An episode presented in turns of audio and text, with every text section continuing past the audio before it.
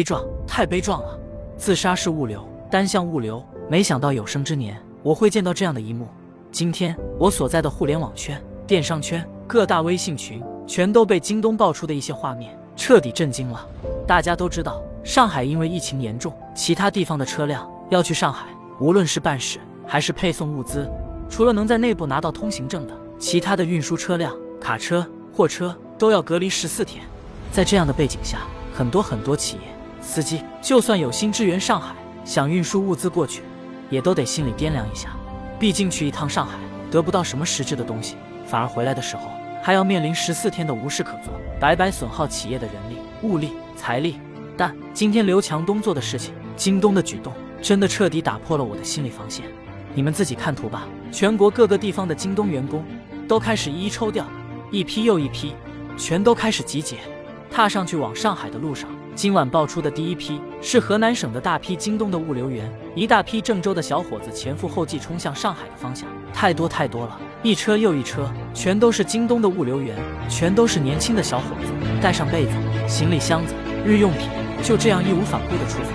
我真的不敢相信，在中国民企里面会有这样的企业，会有这样的管理者，难道他不知道这完全是一场亏本的买卖吗？去一批，封一批，隔离一批。按照十四天的防疫隔离政策，等于刘强东要准备至少十四批这样的敢死队。请原谅我用“敢死队”这个词，因为真的是太悲壮了。这样的行为连国企都做不到，更何况我们这些自己发工资、自己养活自己的私企。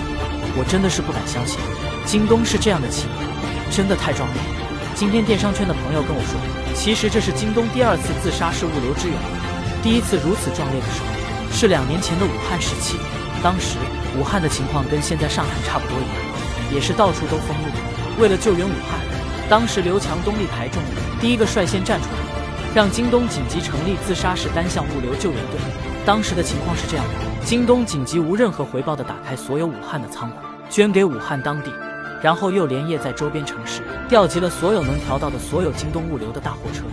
组成一批一批车队，一个车队几十辆车，装满物资逆行冲向武汉。装满物资的车辆到达武汉之后，因为疫情防控的原因，都不得返程，一律停留在疫区。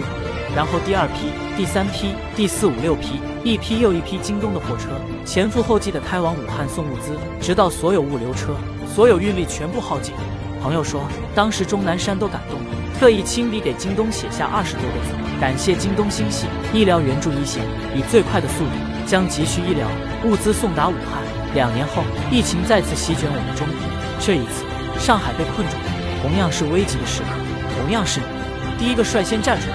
单向式物流，敢死队是冲锋，一批又一批，一位又一位年轻的小伙，一辆又一辆装满希望、装满物资的京东物流车逆行向上海。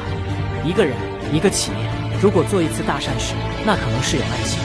一个人，一个企业，如果多次在城市级大灾难中，多次义无反顾的逆行。向最危难的人们伸出援手，